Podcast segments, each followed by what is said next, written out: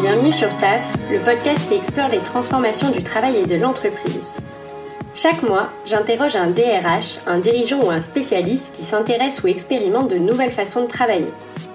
Mon objectif avec TAF, c'est de vous inspirer en tant que RH, manager et salarié et de vous donner des leviers d'action pour que progressivement, ensemble, on transforme les entreprises existantes et qu'on en crée de nouvelles sur des modèles qui concilient mieux performance et épanouissement. Cette semaine sur TAF, je vous partage mon échange avec Sandrine Dor, fondatrice de l'entreprise Much et spécialiste en stratégie de rémunération. J'aime beaucoup son approche du sujet, très concrète et qui prend en compte l'humain dans son entièreté sans avoir peur d'amener le sujet de la REM sur le terrain des émotions. Je vous laisse découvrir notre échange et je vous souhaite une excellente écoute.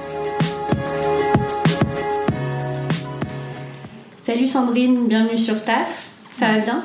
Ça va très bien et je te remercie de m'accueillir euh, sur ton podcast. Bah, avec grand plaisir. Est-ce que tu peux commencer par me te présenter un petit peu et m'expliquer ce que tu fais aujourd'hui? Alors, moi je suis euh, consultante en ressources humaines, mais mon domaine de prédilection c'est la stratégie de rémunération. Donc je me suis lancée il y a un an maintenant euh, à mon compte sur ces sujets-là et je propose d'accompagner les petites et moyennes entreprises qui souhaitent revoir leur stratégie de rémunération et mettre en place des politiques.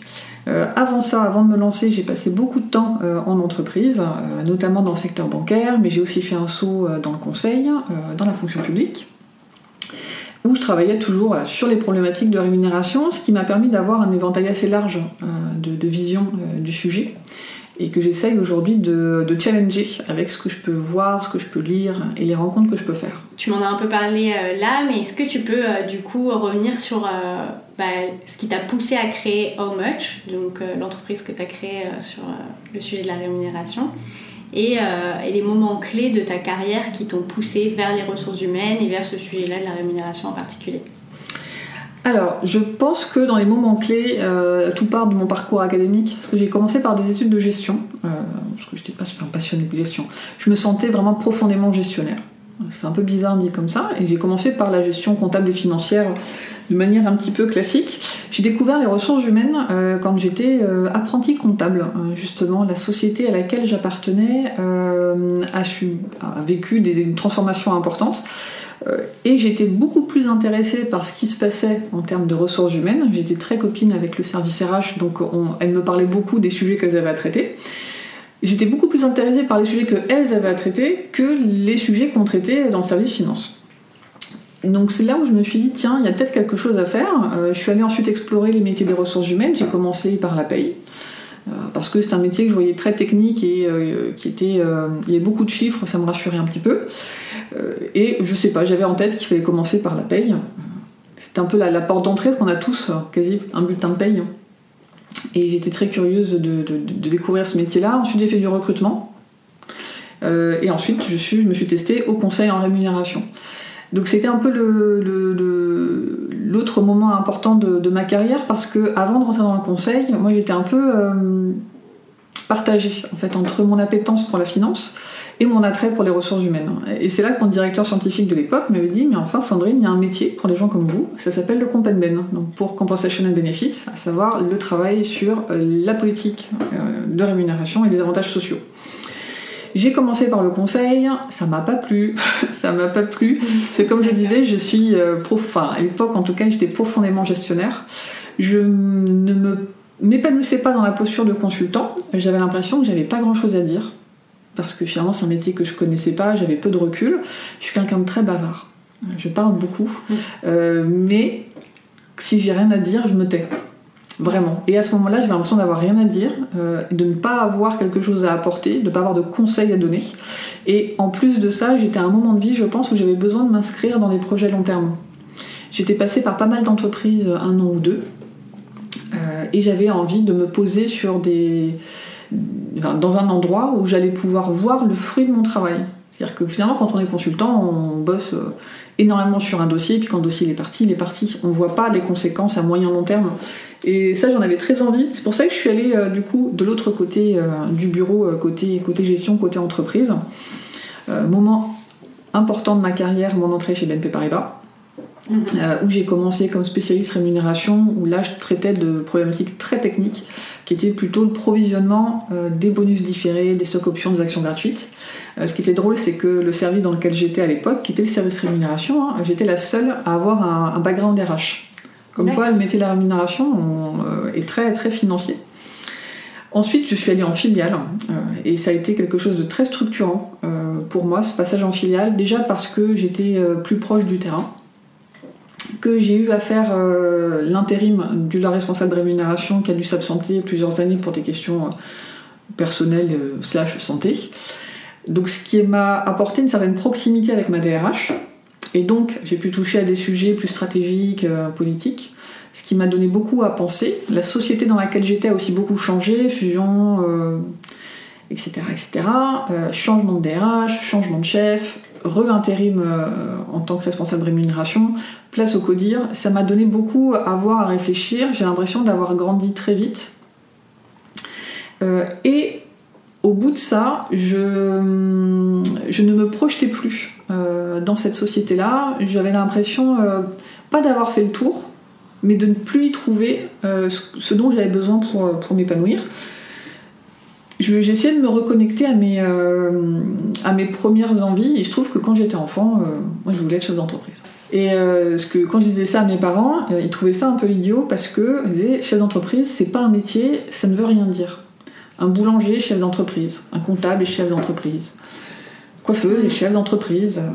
Et c'est vrai que c'est une vision qu'on peut avoir, parce que chef d'entreprise. Euh, ça ne veut, donc pour ça il faut que tu aies un métier, et puis euh, si tu as les moyens euh, intellectuels et émotionnels de monter une société d'être le patron, bah, pourquoi pas, mais d'abord trouve un métier. Je me suis rappelé de ça. je me demandais ce que j'allais bien pouvoir créer comme société, et hasard des rencontres via les conférences, les téléjournées j'ai rencontré en fait, des, DRH à temps partagé, des DAF à temps partagé, et je me suis dit, mais en fait, on pourrait, il pourrait y avoir des compagnes ben à temps partagé. J'ai testé mon idée sur des, gens, surtout des plus. Et tu n'en connaissais pas? Non. Moi, j'en connaissais pas. Je connaissais pas. Je connaissais les consultants euh, en rémunération, mais mhm. qui étaient hébergés entre guillemets dans des grands cabinets.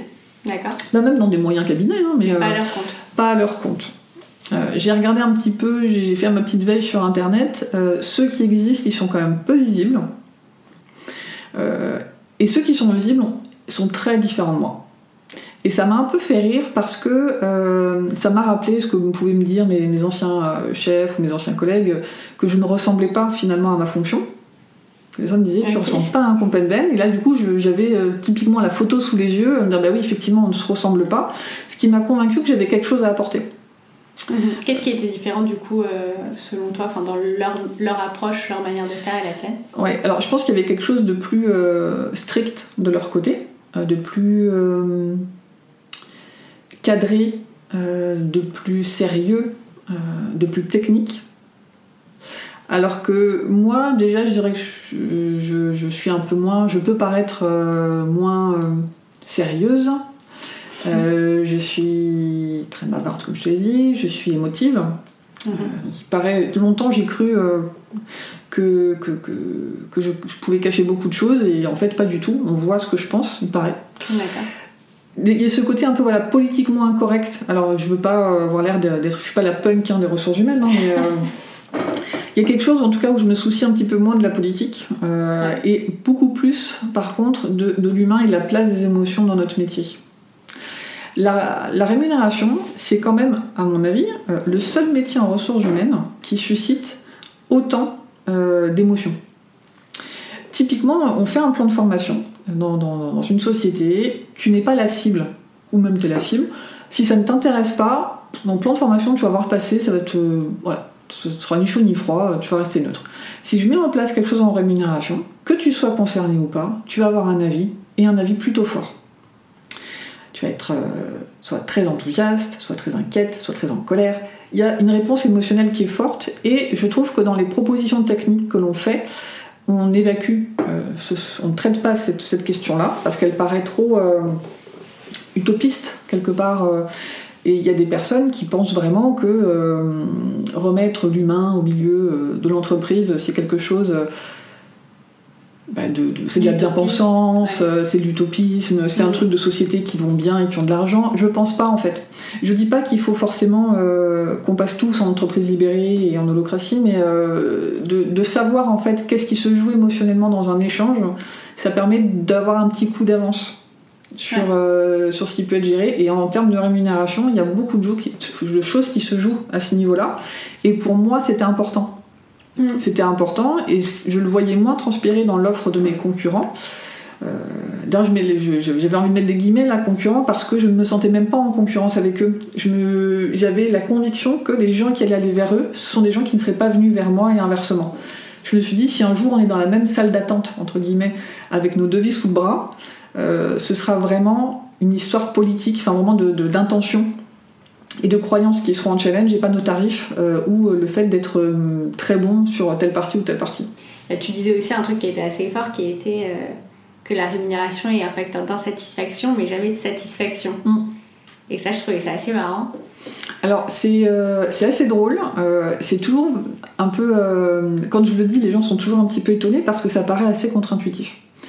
Alors c'est pas moi qui le dis, malheureusement, j'aurais adoré. Euh, c'est euh, Frédéric Herzberg, qui est un sociologue américain qui a œuvré dans les années 60, et qui a fait des études pour montrer que en termes de motivation, il y a des choses qui vont nous procurer de la satisfaction. Et il y en a d'autres. Comme quoi, par exemple?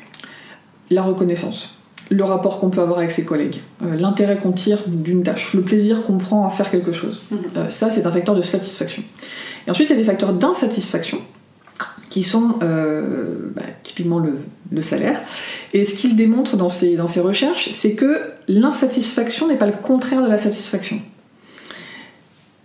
Travailler sur un facteur d'insatisfaction pour réduire l'insatisfaction ne va pas procurer de satisfaction ça va juste ne pas procurer d'insatisfaction.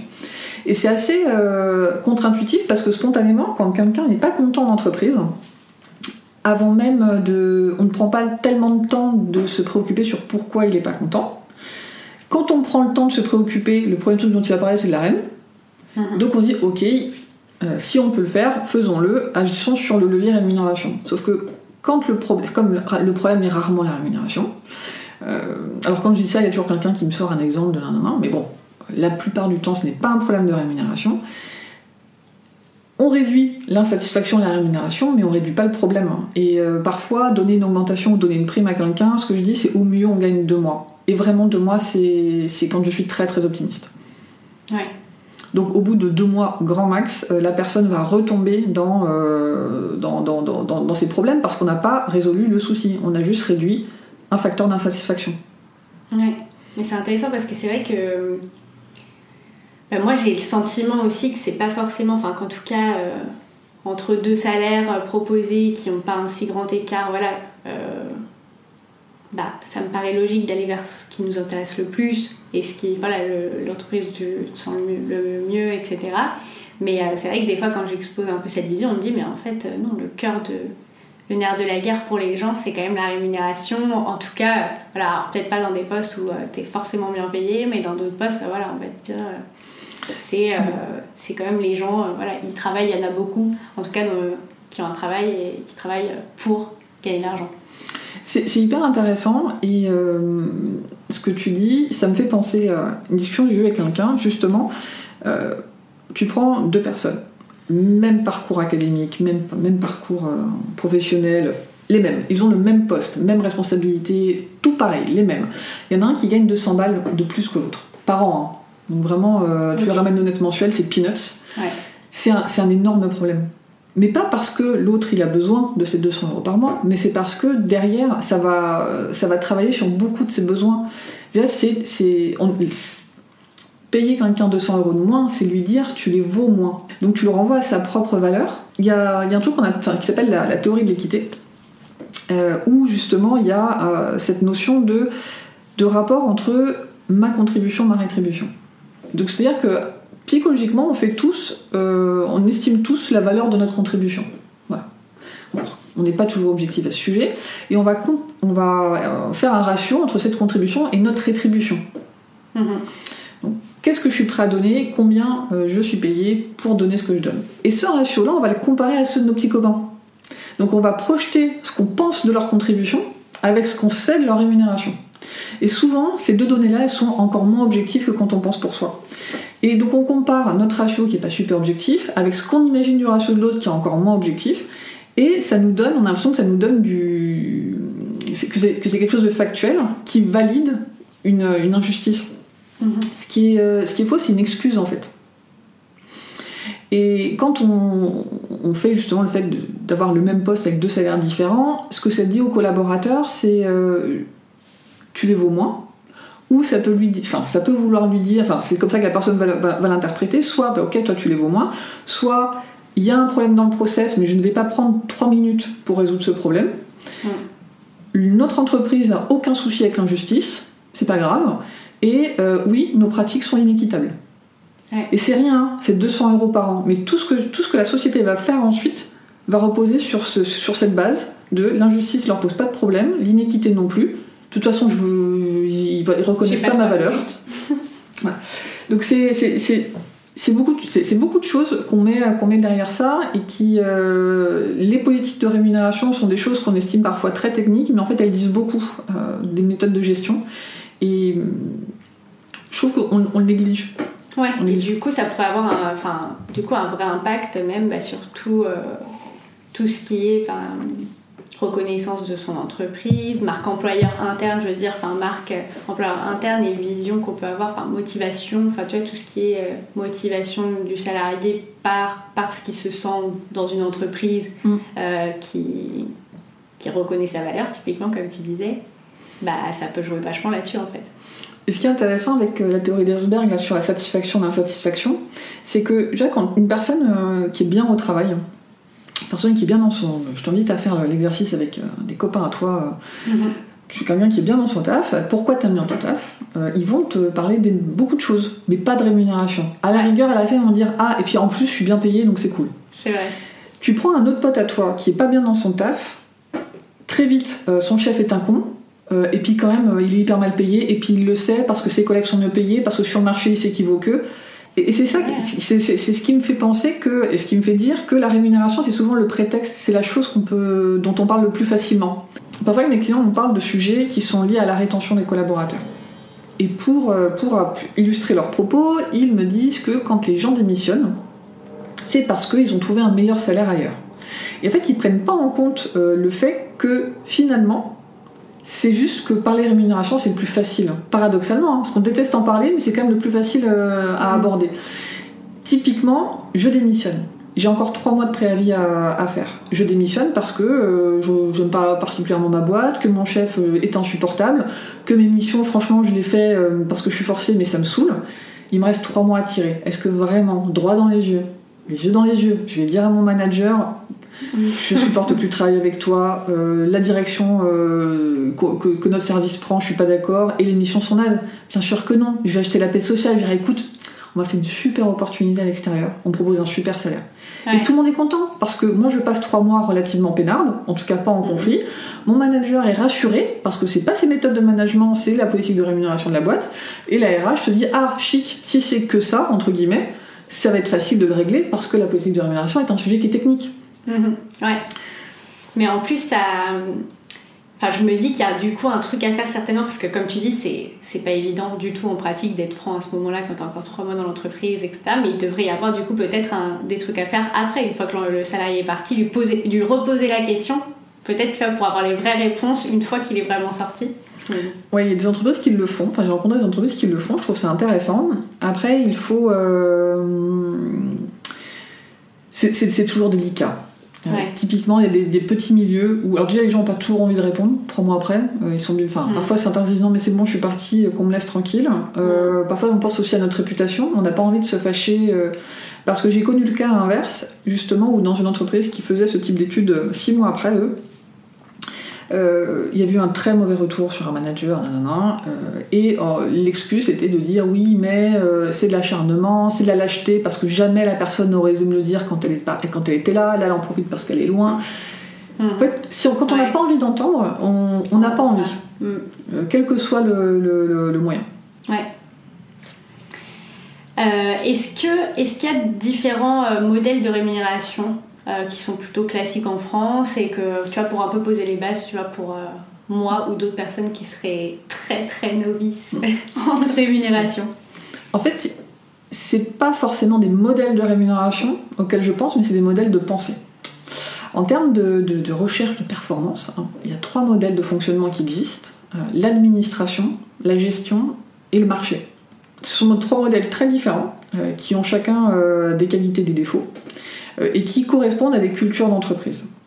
Typiquement, l'administration, c'est le modèle de fonctionnement euh, le plus commun en entreprise et le plus vieux, c'est produire un process qui va apporter une réponse à la question. Typiquement en termes de rémunération, alors là la fonction publique, qui est une administration, euh, est, assez caricaturale là-dedans et c'est facile à, expliquer, mais dans la fonction publique, on évolue en fonction du temps qui passe. Bien le, le process dit une personne à tel poste, à tel échelon, euh, aura tel niveau de rémunération. Et ce sont des montants fixes euh, dont on ne peut pas déroger. On apporte une réponse. La gestion va mettre en place des process qui vont être une aide à la décision. Où là, on va dire, par exemple, là aussi je caricature un peu, hein, mais en termes de rémunération, euh, on va faire une évaluation des compétences. Les modèles d'évaluation des compétences, on essaye de tendre vers l'objectivité, mais ils ne sont pas aussi objectifs que le temps qui passe, le niveau d'échelon, le poste, le concours qu'on a eu. Donc c'est des procès, on met en place des process qui vont être des aides à la décision. Et le dernier, c'est le marché, ça c'est l'offre et la demande. Dans une, une entreprise peut passer par différents stades. Typiquement, il y a des petites entreprises, on met beaucoup sur le marché. Il y a quelqu'un qui demande un certain prix, on a les moyens, on prend. On recrute un collègue, même poste, trois mois après, si le marché a flambé, bon là c'est un peu exagéré, mais imaginons que trois mois le marché a flambé, euh, on prend. Même s'ils ont le même poste, avec des salaires différents. D'accord, c'est étonnant. C'est l'offre et la. Et ça se fait beaucoup dans des, petites boîtes, hein, parce qu'ils ne prennent pas le temps.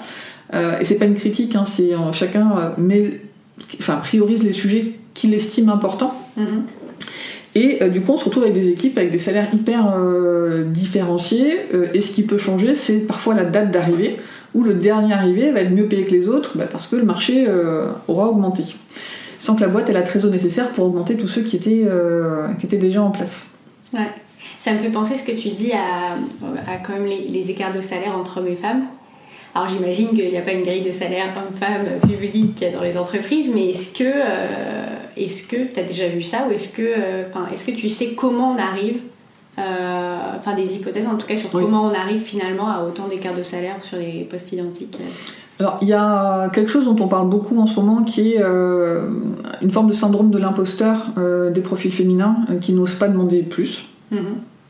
Et c'est drôle parce que j'en parlais récemment avec euh, une entreprise qui, eux, ils ont mis en place. Alors, ils ont testé beaucoup de modèles de rémunération, et notamment euh, le salaire à la demande. Où, en fait, chacun estimait son niveau de salaire. C'était validé par l'ensemble de l'entreprise. Duca fait ça. Hein. L'organisation s'était beaucoup inspiré de ce que Duca fait. Euh, l'entreprise Duca est l'UCCA pour, pour ceux qui ne connaissent pas encore cette entreprise qui est hyper innovante sur pas mal de sujets qui est intéressante à voir, surtout qu'ils sont presque 300, donc ça donne un peu une image, enfin une idée de ce qu'on peut faire même en, grossissant.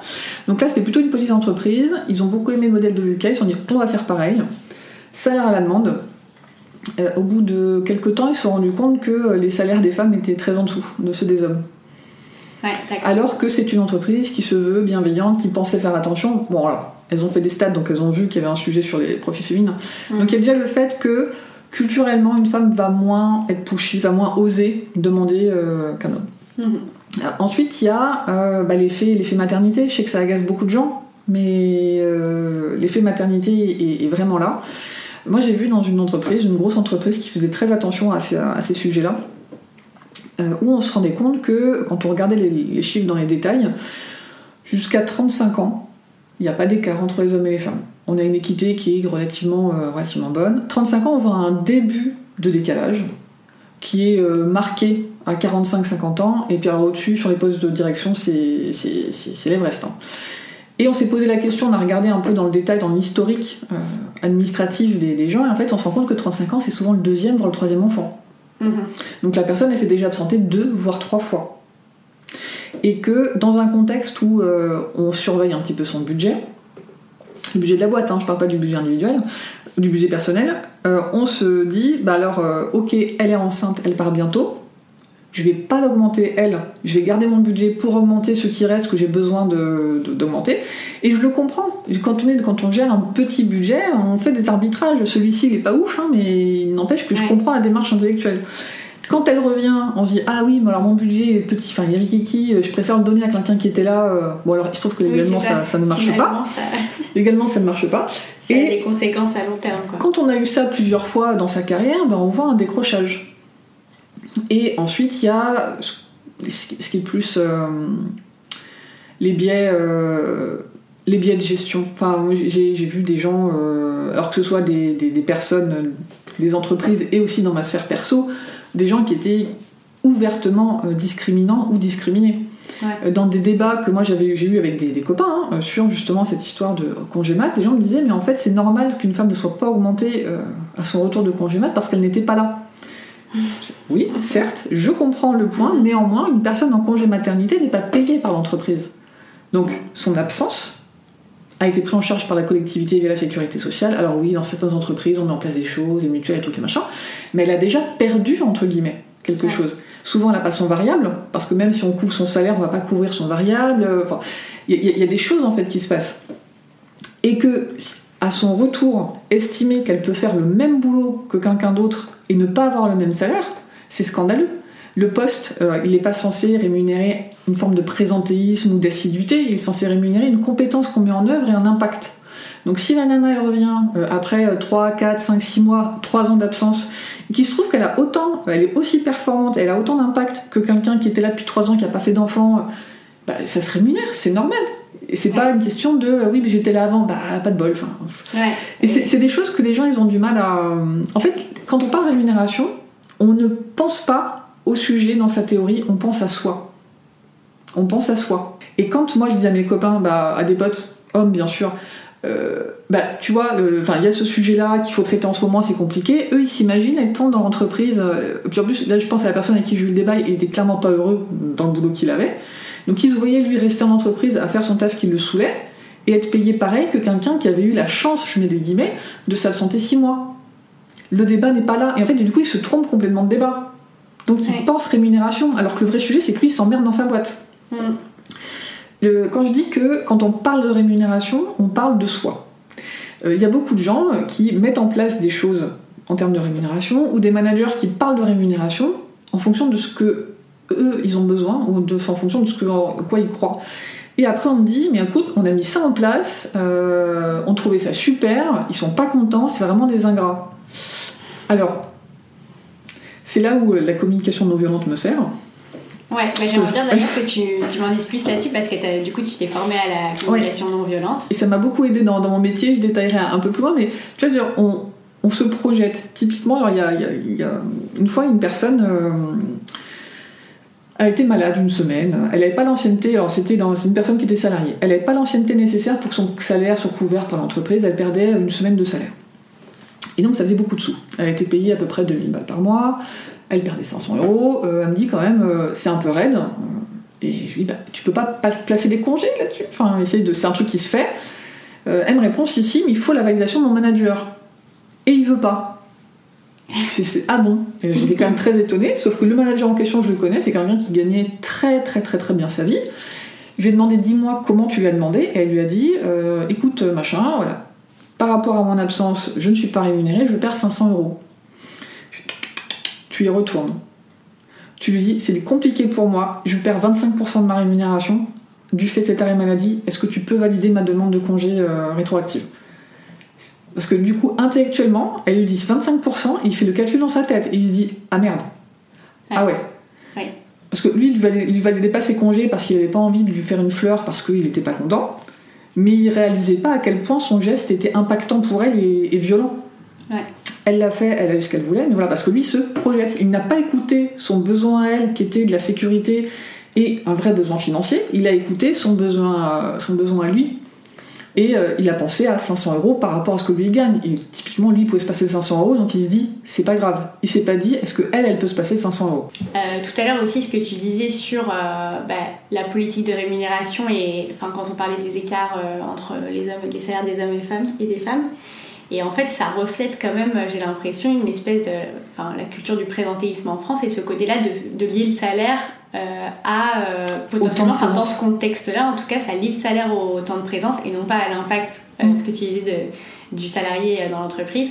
Et, et, ça, c'est quelque chose, bah, il y a certaines boîtes qui sont en train de faire autrement, mais c'est quand même quelque chose qu'on trouve toujours beaucoup, quoi. Un salaire qui est pas, qui est plus sur l'émission, les compétences, mais pas finalement l'impact réel euh, du salarié sur le, sur le business de l'entreprise, le développement de l'entreprise. Le... Ce qui est difficile en ressources humaines, c'est difficile d'avoir des indicateurs de performance. Euh, du coup, on se tourne vers ce qui est le plus simple à mettre en place, le plus facile à traquer. Et typiquement, le temps de présence, euh, c'est quelque chose de. C'est pas toujours facile à court terme ou au quotidien de se rendre compte de l'impact et de l'influence d'une personne. Bien sûr. Par contre, ce qu'on estime être de l'implication, on se dit, bah, l'implication, c'est le temps de présence. Et c'est plus facile de, se dire, ok, de mesurer l'implication via le temps de présence, même si on ne se le dit pas, parce que le dit comme ça, c'est violent. Mais il n'empêche que voilà, on trouve que quelqu'un est plus impliqué parce qu'on le voit. On ne se dit pas, euh, une personne telle autre, que je vois moins, est plus impliquée. Parce que mm. c'est plus difficile, il va falloir les creuser, il va falloir s'intéresser. Et on sait tous que c'est quand même très difficile euh, de, faire des évaluations euh, poussées. Ouais. Quand on avait discuté, tu me distinguais une entreprise qui a des pratiques de rémunération et une entreprise qui a une politique de rémunération. Euh, est-ce que tu peux me, parler de cette politique de rémunération et, et pourquoi aussi c'est important de la questionner régulièrement, de questionner régulièrement ce sujet? Il y a des entreprises, et même des grosses entreprises, qui ont euh, beaucoup d'outils de rémunération, euh, établissent des documents qu'elles appellent politiques de rémunération, dans lesquels elles vont faire le détail euh, des grandes règles, du fonctionnement des différents outils. Et c'est drôle parce que ces politiques-là, on pourrait mettre n'importe quel logo, ça passe. Parce que c'est désincarné. Et pour moi, ce ne sont pas des politiques, ce sont des pratiques. C'est un recueil d'ensemble de pratiques de rémunération. Avoir un salaire fixe au marché, c'est une pratique de rémunération. Mettre en place un variable discrétionnaire, c'est une pratique de rémunération. Maintenant, de, se dire que l'ensemble de ces pratiques constitue une politique, c'est une erreur. Je pense que c'est un abus de langage, les gens ne font pas, font pas l'erreur volontairement, mais euh, une politique de rémunération, elle répond à quatre questions. Pourquoi, quoi, comment et combien? Pourquoi, c'est une vraie question de sens. Quel est le sens de la politique de rémunération? Qu'est-ce qu'on veut faire avec ça, via la politique de rémunération? Est-ce que tu as un exemple de, euh, d'un pourquoi d'une politique de rémunération, enfin du sens que peut mm-hmm. avoir, ou de, tu as par exemple de deux sens très différents sur deux politiques de rémunération et deux sens qui n'ont rien à voir ah oui, là j'en ai une en tête. Euh, le sens de la politique de rémunération, c'était de consolider un collectif fort et performant. Du coup, après on a le quoi? Bah, Qu'est-ce qu'on rémunère en fait? La compétence? L'expérience, l'ancienneté? Ensuite, il y a le euh, pourquoi, quoi, comment, oui. Euh, le comment. Euh, comment est-ce que je, rémunère ce que j'ai identifié avant finalement? Est-ce que je le fais via le salaire fixe, via des primes, via des périphériques de rémunération, via des avantages sociaux? Il chaque outil en rémunération a une vocation propre. Et se dire par exemple si je veux moi rémunérer la compétence, je sais que dans mon comment ça va être il va falloir travailler sur le salaire fixe. Si je veux euh, favoriser la performance, alors déjà il va falloir définir performance, déjà bon courage. Et euh, ensuite se dire, ok, est-ce que je vais plutôt sur l'individuel, sur du collectif? Dans les deux cas, quels sont les types d'indicateurs que je mets en place? Ensuite, combien? Mhm. Et si dans parce que le combien, il, il, est censé arriver en dernier. Alors que parfois, on le met en premier, on me dit, oui, c'est le prix du marché. Ouais, ok, mais le prix de quoi sur le marché? Qu'est-ce que vous voulez rémunérer? Pourquoi est-ce que ce candidat plus qu'un autre? Qu'est-ce qu'on qu'est-ce qu'on va chercher? Il faut s'en rappeler, c'est important parce que ça permet de structurer une pensée et de faire des, arbitrages qui ont du sens. Et typiquement, c'est est-ce que je veux rémunérer au marché? Est-ce que je vais être au-dessus? Est-ce que je vais être en dessous? Aucune réponse n'est une mauvaise réponse. Il faut juste qu'elle soit assumée et pensée. Moi, j'ai aucun problème, euh, même si, bon, politiquement, je trouve ça moyen, mais des gens qui disent, moi, les gens, je les rémunère en dessous du marché, je suis OK avec ça. Et la personne explique pourquoi elle est OK avec ça. OK, donc je me dis, voilà, c'est pensé c'est pensé, il y a une vraie réflexion derrière, c'est pas uniquement de la pingrerie ou de se dire qu'elle va aller taper des compétences euh, moins chères que pas chères. Et parfois, je dis que c'est parfois c'est aussi dire mais moi je paye en dessous du marché parce que clairement la boîte va pas bien, on n'a pas les moyens d'aller au-dessus. Mhm. Ok, enfin se discute pas. Mais du coup, Tout ça, faut le, faut le penser. Et quand on a pensé à tout ça, quand on l'a envisagé, ça c'est une politique de rémunération. Quand c'est incarné, c'est une politique de rémunération. Quand c'est un ensemble de, pratiques, euh, bah, c'est un ensemble de pratiques. Et c'est pas grave, hein, mais. Euh, mm. Non, mais c'est marrant parce que c'est très lié avec la culture d'entreprise finalement. Euh, ce projet-là, le, sens, enfin le pourquoi, de commencer par le pourquoi comme ça, finalement, le pourquoi, il est très lié à la culture globale de l'entreprise. Tu vois, dans un de tes podcasts, tu interviewais Mathilde de Shine. Ouais. Typiquement, eux, dans les valeurs de leur entreprise, il y a la solidarité. Ça se voit, et ça se voit dans leur politique de rémunération. les mecs, ils ont pensé à ça. Alors c'est drôle parce y a beaucoup de gens euh, euh, parlent de ça, enfin dire, euh, enfin critiquent ça en mode c'est bien, c'est pas bien. Oui. Alors est-ce que tu peux juste rappeler pourquoi Moi, oui, en tête, mais quelle est leur politique de rémunération Alors dans les valeurs de, de, cette entreprise, la solidarité est très importante. Et du coup, ils se sont posé la question de comment est-ce que la solidarité pouvait transparaître de leur politique de rémunération et ils ont décidé d'accorder un complément de salaire à toute personne, euh, tout collaborateur qui avait une personne à charge. Alors c'est euh, audacieux, c'est tranché, c'est assumé. Et comme tout ce qui est tranché, assumé, assumé audacieux, euh, ça fait débat.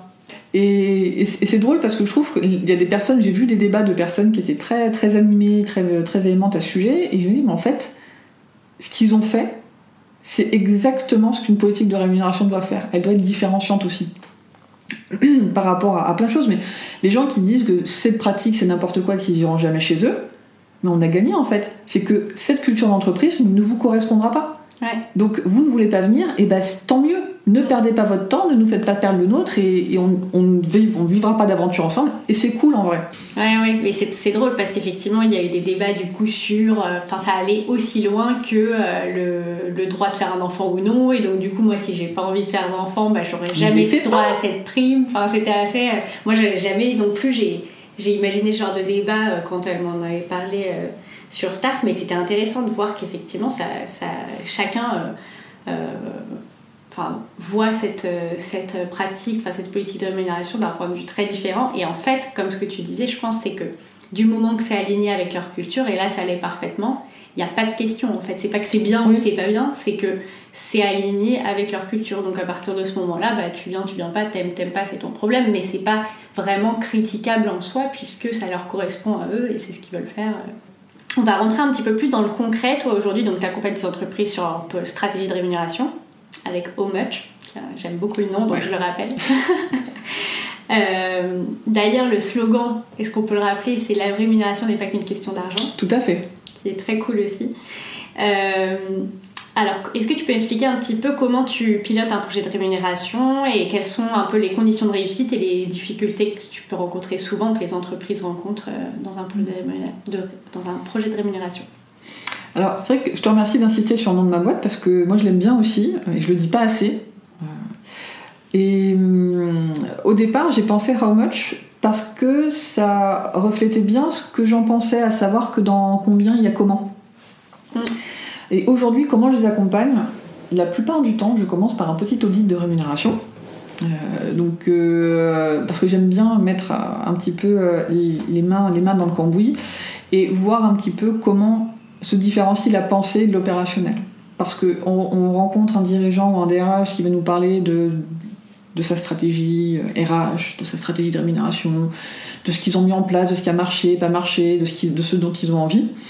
en fait, ça, c'est qu'un discours et euh, faire l'audit déjà de rémunération, alors en fonction de la boîte, ça peut me prendre une demi-journée ou une journée, hein, mais ça me permet en fait de voir ce qui est fait dans, ce qui est vraiment fait. Mhm. Et typiquement, euh, j'avais rencontré quelqu'un, une entreprise, euh, qui me parlait de ce qu'il faisait en termes de rémunération et de l'équité. Ils étaient hyper équitables, vraiment très très équitables. C'est revenu 40 fois dans, le. Parce qu'ils avaient cette envie d'être équitables et mhm. tout ce qu'ils me disaient allait dans ce sens-là, de tout ce qu'ils avaient fait. Ben, voilà, un peu de temps dans, les chiffres plus tard, je leur ai montré qu'ils n'étaient pas du tout équitables. Et en fait, ils n'en avaient pas du tout, euh, du tout conscience. Mais c'est la différence entre finalement la stratégie et l'opérationnel. Mm. Si on n'a pas une stratégie qui est bien pilotée, suivie et incarnée, là aussi, c'est-à-dire que c'est pas qu'une histoire de dirigeant ou de DRH, hein, c'est toute la chaîne qui doit être impliquée dans le process, ben on arrive au bout. Euh, et, ça n'a plus le sens qu'on voulait lui donner. C'est un peu le téléphone arabe euh, du, du, process. Hein, mm. Et euh, donc je commence par ça. souvent. Ensuite, ça dépend euh, des besoins, euh, des besoins des gens. Typiquement, là, j'ai un client en ce moment, on a commencé par leur grille de rémunération. Il fallait qu'on commence par, par ce sujet-là. Et finalement, euh, plus on a avancé sur le sujet qu'on a clôturé, plus finalement on s'oriente sur des problématiques qui vont être plus d'ordre culturel et de marque employeur. Parce qu'ils sont convaincus que leur politique de rémunération doit incarner, enfin c'est une forme de vitrine quelque part mm-hmm. aussi de, de preuve de preuve de, de, la façon dont ils veulent gérer les ressources humaines. C'est-à-dire qu'ils veulent que ils ont des, des, convictions fortes dans ce domaine-là et ils veulent que dans toute l'expérience collaborateur, ça se voit. Ouais, mais c'est hyper intéressant parce que évidemment, vu que c'est un des avantages que t'offres au salarié, enfin contre son sa force de travail entre guillemets dans l'entreprise, c'est évidemment une des choses qu'on peut mettre, enfin qui peut servir la marque employeur de l'entreprise. Donc c'est important. Il n'y a pas de guillemets à mettre. ou hein. desservir. Il n'y a pas de guillemets à mettre à force de travail. La rémunération, c'est la contrepartie d'un travail fourni. Point. Mm. Maintenant, comment est-ce que euh, comment est-ce qu'elle s'organise? Et euh, moi j'avais vu des boîtes qui euh, avaient des, des, politiques hyper individualisées de gestion des ressources humaines. Donc en termes d'accompagnement, de talent management, il y avait beaucoup. Mais la rémunération était administrée. Et du coup, c'est difficile de. Et ça, en fait, ils ne le voyaient pas parce qu'ils ont le nez dans le guidon et que c'est aussi un petit peu mon métier. Mais ils, ne voyaient pas qu'ils envoyaient un message qui était euh, discordant. C'est-à-dire que d'un côté, ils disent aux collaborateurs Regarde comme on individualise tout parce que tu es unique et que tu es important et qu'on va te faire grandir. Et que de l'autre, on te traite comme tout le monde d'après une grille froide qui est administrée. Là, on crée une dissonance cognitive et on se dit, euh, sans même le conscientiser, on voit bien qu'il y a un truc qui va pas. Ouais. Et on va le dire à un moment donné, euh, quand on va se plaindre, on va dire non mais ma euh, c'est n'importe quoi. Et on va, mm. mais on va oublier tout l'accompagnement qui est fait par ailleurs. Ouais. Ouais, ouais. Et justement, comment euh, est-ce que tu interviens aussi là-dessus? Et sinon, comment on peut ben, faire en sorte justement que l'ensemble des gens soient impliqués et que le discours se perde pas? Enfin, tu vois, que la politique de rémunération soit incarnée par différentes personnes dans l'entreprise sans se perdre. Non, alors ça, c'est toujours le alors oui, j'interviens dessus, euh, clairement, et c'est déjà, le, pour moi, le, au départ, il faut que la personne qui, a fait la demande euh, soit comprise au plus haut niveau. Quand c'est le dirigeant, c'est le plus simple. Quand c'est le DRH, il faut, euh, en tout cas, moi je peux pas m'en assurer, mais je dois en tout cas mettre un, gros warning qui est que le vrai DRH de l'entreprise, en tout cas le premier DRH, c'est le dirigeant. Si le dirigeant il n'est pas convaincu, ça passera pas. Il y a quelque chose qui va se gripper. C'est pour ça que parfois aussi, on achète des solutions à des consultants, euh, un peu des solutions toutes faites. On achète ça à des, grands cabinets de conseil qui ont euh, pignon sur rue, qui sont très connus euh, et réputés pour être très performants. On met une fortune dans une solution quasi toute faite, un peu en semi sur mesure, en se disant ça va marcher. En fait, au bout de six mois, ça ne, enfin six mois j'exagère, un an ou deux, ça ne marche plus. Pas parce que la solution a été mauvaise, mais c'est parce qu'au départ, on s'est acheté une forme de tranquillité on n'a pas incarné, on n'était pas vraiment euh, convaincu à fond par ce qu'on a, ce qu'on a acheté. Donc déjà, il faut qu'en haut, tout le monde soit bien aligné avec, euh, avec ça et qu'ensuite, la communication, la transparence et l'implication. Et je crois beaucoup en, la transparence, vraiment. Mm. Euh, parce que déjà, je pense que, alors je le disais avant la crise, que ça va être un sujet sur lequel on va être de plus en plus attentif. On va de moins en moins supporter de ne pas savoir, de ne pas être au courant, de ne pas avoir été impliqué, de ne pas avoir eu d'informations. Ouais, ouais, très clair. Quels sont, euh, toi, tes trois, euh, ça peut être deux, ça peut être euh, quatre, mais quels sont tes trois conseils ou questions à se poser pour une entreprise qui veut travailler sur sa politique de rémunération? Alors, déjà, c'est de se poser la question de est-ce que nos pratiques, elles ont encore du sens? Typiquement, est-ce que euh, rémunérer une personne. Enfin, pourquoi je rémunère les gens? Qu'est-ce que j'attends vraiment d'eux? Est-ce que euh, j'attends euh, certaines compétences? Est-ce que j'attends une certaine performance? On se pose la question de remettre en question ce qu'on fait. Parce que tout à l'heure, on l'a évoqué rapidement, mais c'est hyper important. La politique de rémunération, elle est là pour servir la politique RH qui elle-même s'inscrit dans la stratégie de l'entreprise. L'entreprise a des objectifs qui changent. Hein. En plus, en ce moment, ça change plus vite qu'avant. En fonction de la taille de l'entreprise, ça peut changer très vite. L'entreprise a ses objectifs. Pour atteindre ses objectifs, elle met en place une stratégie. Là, la fonction RH doit établir une politique pour servir cette, cette stratégie-là, mhm. finalement. Et comment est-ce que la rémunération devient un outil pour servir la politique et donc la stratégie euh, fait que euh, quand la stratégie change, on devrait se poser la question sur toutes nos pratiques finalement. Changement de stratégique, ok, bah alors du coup mes pratiques RH, on en est où? Est-ce que d'un point de vue formation, je fais encore ce qu'il faut? Est-ce que le recrutement est encore adapté? Et est-ce que ma politique de rémunération est encore adaptée au changement qu'on est, en, qu'on est en train d'opérer, même quand c'est des petits changements. Hein. Mhm. Et même si la réponse est oui, c'est adapté, en vrai ça me va, je dis pas qu'il faut tout révolutionner à chaque fois, mais se poser la question de la pertinence des choses. Moi j'ai beaucoup vu, alors là aujourd'hui en tant que consultante, mais même quand j'étais salariée, ou parfois des gens qui ne connaissent pas le, le boulot qui arrive tout juste me disent mais pourquoi on fait ça? Je, je, ne sais pas, parce qu'on s'était fait comme ça, et puis quand on creuse le sujet, on se rend compte que ça avait beaucoup de sens à une certaine époque, et qu'on l'a absolument pas remis en question parce que ça marchait, en tout cas ça ne posait pas de problème euh, euh, qui remontait euh, nommément. Et on s'est dit, ben non, mais ça, en fait ça va, en fait non, ça va pas. Donc se poser des questions, c'est bien. Euh, s'interroger aussi sur son niveau de transparence, je trouve ça important. Et alors, la transparence, quand je dis ça, ça fait un peu peur parfois. On, pense que je veux que tout soit transparent. Non. Entre l'opacité totale et la transparence totale, il y a un large éventail. Ne serait-ce que publier de manière très pratico-pratique les différentes règles qui sous-tendent la rémunération, c'est déjà un début de réponse, d'expliquer aux gens, écoute, le processus pour les augmentations, c'est celui-là. Mm. Donc euh, pas la peine de venir me voir tous les trois mois pour être augmenté. Voilà, le process, il est là. Euh, les, augmentations, elles sont décidées sur tel critère, elles sont payées à tel moment, et pareil pour les variables et tous les autres éléments de rémunération, mais de donner vraiment les règles de manière claire et synthétique. Parce que parfois je vois des documents, c'est absolument, c'est ni clair ni synthétique, les gens ne les regardent pas et disent qu'elles n'ont pas de, pas de, pas d'infos. Donc avant de dévoiler les grilles de rémunération, voilà, de, euh, et ensuite voilà de s'intéresser à est-ce que qu'est-ce que la rémunération, qu'est-ce que votre politique de rémunération, elle dit de vos pratiques de gestion, et est-ce que vous êtes d'accord avec ça? Un dernier sujet dont je voulais parler avec toi, c'est la, communication non violente. Tu l'as évoqué un petit peu tout à l'heure, mais c'est euh, une pratique à laquelle tu t'es formée. Euh, pourquoi c'est important dans ton job aujourd'hui et comment tu t'en sers? Alors déjà, je veux dire, la communication non violente, pour ceux qui ne connaissent pas, euh, j'admets que c'est un terme qui est très mal marketé. Mm. Ça s'appelle communication non violente parce que c'est une forme d'hommage à Gandhi. Il y a justement son, ses actions non violentes.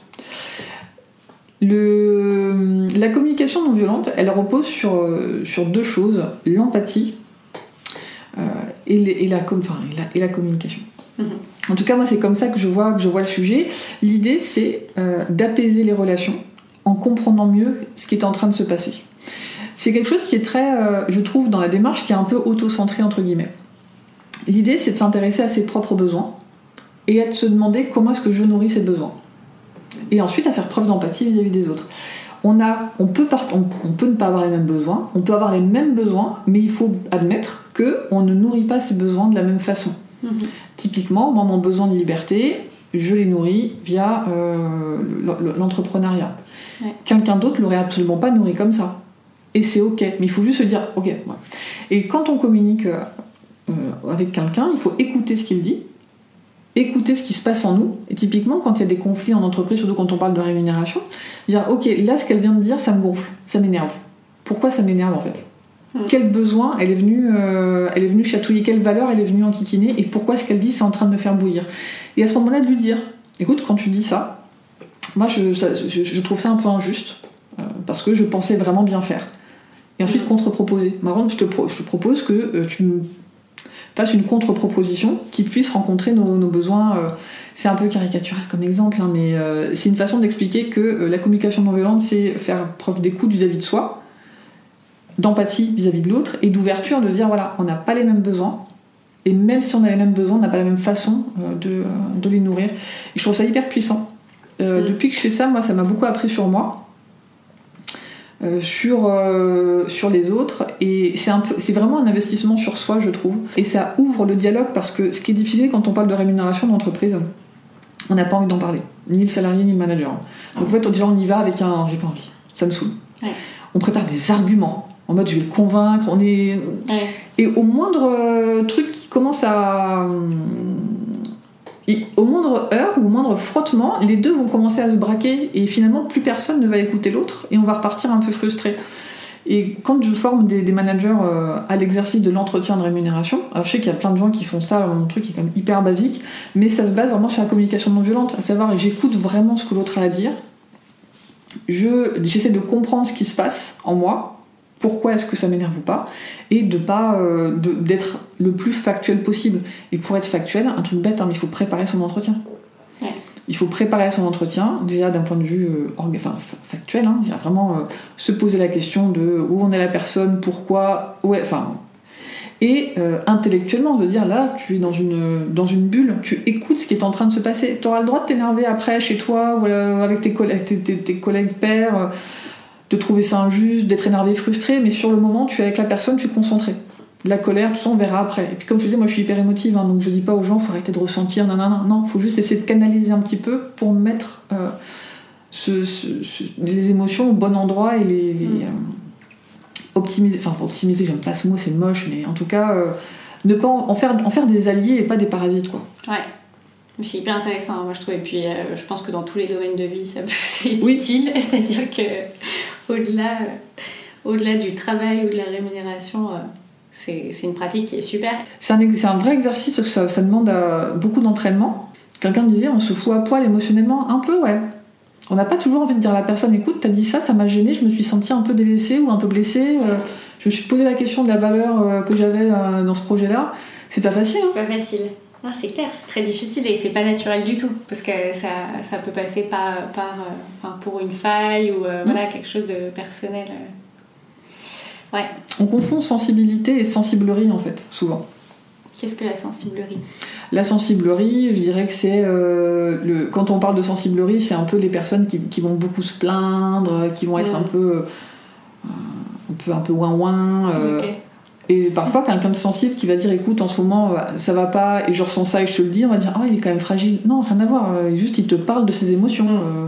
Et c'est bien que ça évolue de ce côté-là et que de plus en plus, enfin que ça soit de plus en plus connu, on va dire. Oui. Même pour quelqu'un, si tu veux, qui ne travaille pas et qui n'est pas vraiment sensible à ça, qui veut pas le faire, bah au moins que ça soit connu et que et du coup de plus en plus euh, peut-être courant progressivement. Donc euh, ouais. Et du coup, ça, donne moins peur, je trouve, euh, de l'exprimer, d'exprimer quelque chose, vu que tu sais voilà, que c'est un sujet qui est un peu en train d'être vulgarisé. On va passer à la fin de l'épisode. Euh, J'ai trois questions de fin habituelles à te poser. La première, c'est euh, si tu pouvais changer une règle ou une pratique dans l'entreprise, qu'est-ce que tu changerais? Une chose que je changerais dans l'entreprise, c'est l'opacité. Et pas que en termes de rémunération, il y a trop d'opacité dans les, les décisions stratégiques, dans euh, les, les- les décisions managériales. Il y a quand même beaucoup de choses. Il y a un manque, je trouve qu'il y a un gros manque de transparence en entreprise.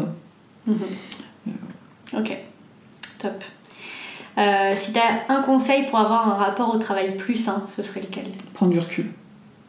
Prendre du recul. Moi, pendant toutes mes années de salariat, euh, alors bon, ça, ça, ça, c'est- ça, ça, c'est- ça a pris un autre, un autre tournant, mais tous les ans, au moment de la rentrée scolaire, je me disais, allez, cette année, résolution, je sors du bureau. Je vais rencontrer des gens, je vais à des conférences, je vais à des petits-déj, euh, il y a plein de trucs à faire. Après, moi, j'ai la chance d'être en Ile-de-France, mais dans tous les gros bassins d'emploi, il y a des choses à faire pour rencontrer des gens, et je l'ai pas fait pendant dix ans.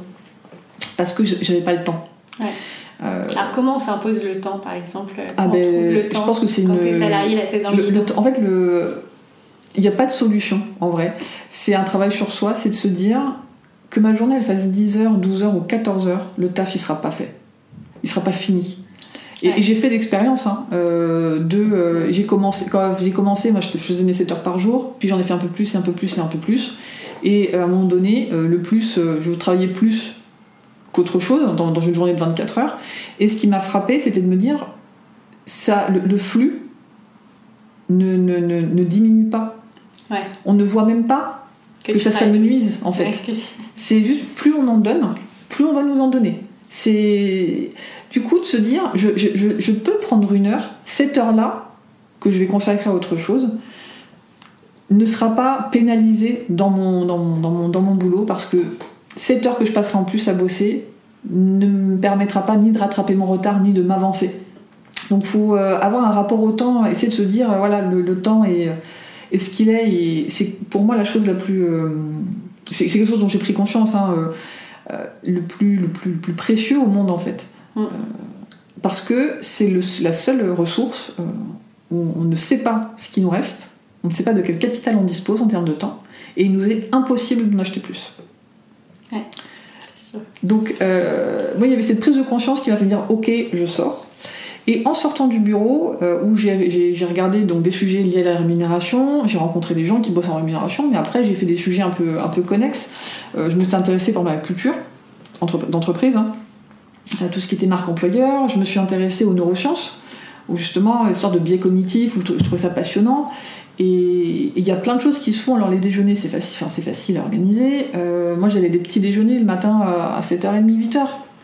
Et voilà, on est au bureau à 10h au lieu de 9h, bah ça va, enfin c'est pas. Euh, Donc il y a. Et, un truc que j'ai fait moi, c'est que j'ai pris des rendez-vous. Alors je me suis, j'ai commencé par m'inscrire à des, à des choses qui étaient payantes. Euh, je déteste gaspiller.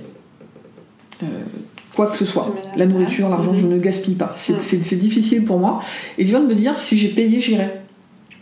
Parce que je ne vais pas supporter de me dire que j'ai gaspillé cet argent comme si, comme si ce n'était rien. Non, non, je me suis engagée vis-à-vis de moi j'y vais.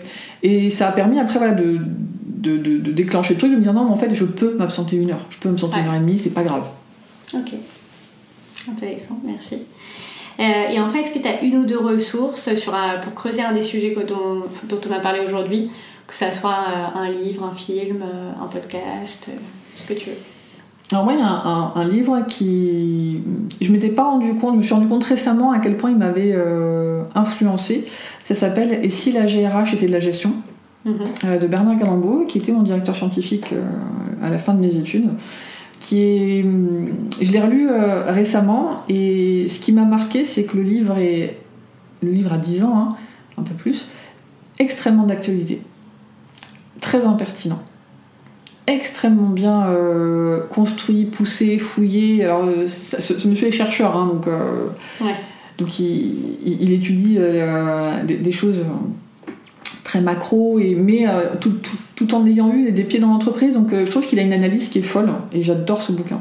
Et ça m'a permis de prendre beaucoup de... Alors déjà de me réaliser d'où venaient certaines choses que j'avais en tête. Mm-hmm. typiquement quand je l'ai lu ce bouquin quand j'étais étudiante, je ne m'étais pas rendu compte à quel point il était impertinent.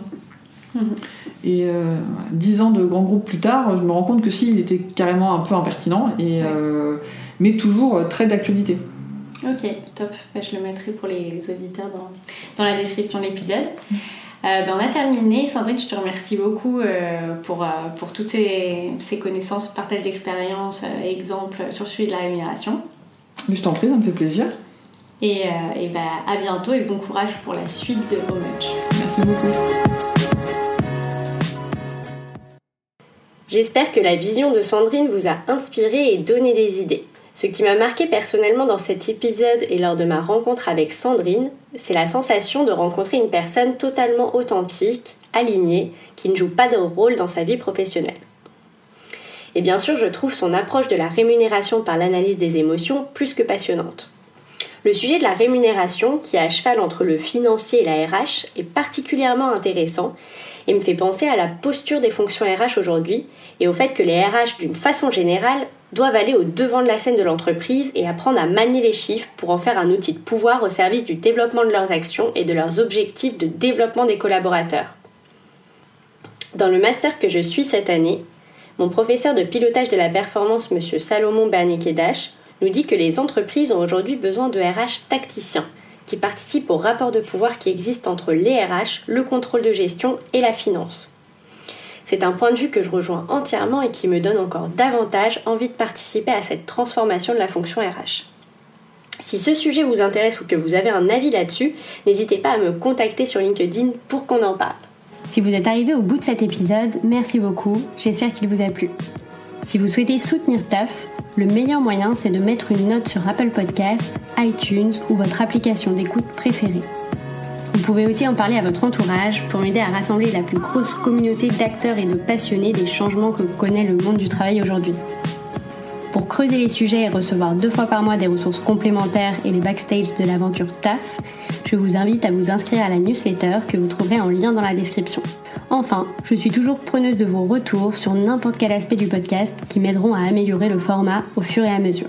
Sur ce, je vous souhaite une excellente journée avec ou sans taf.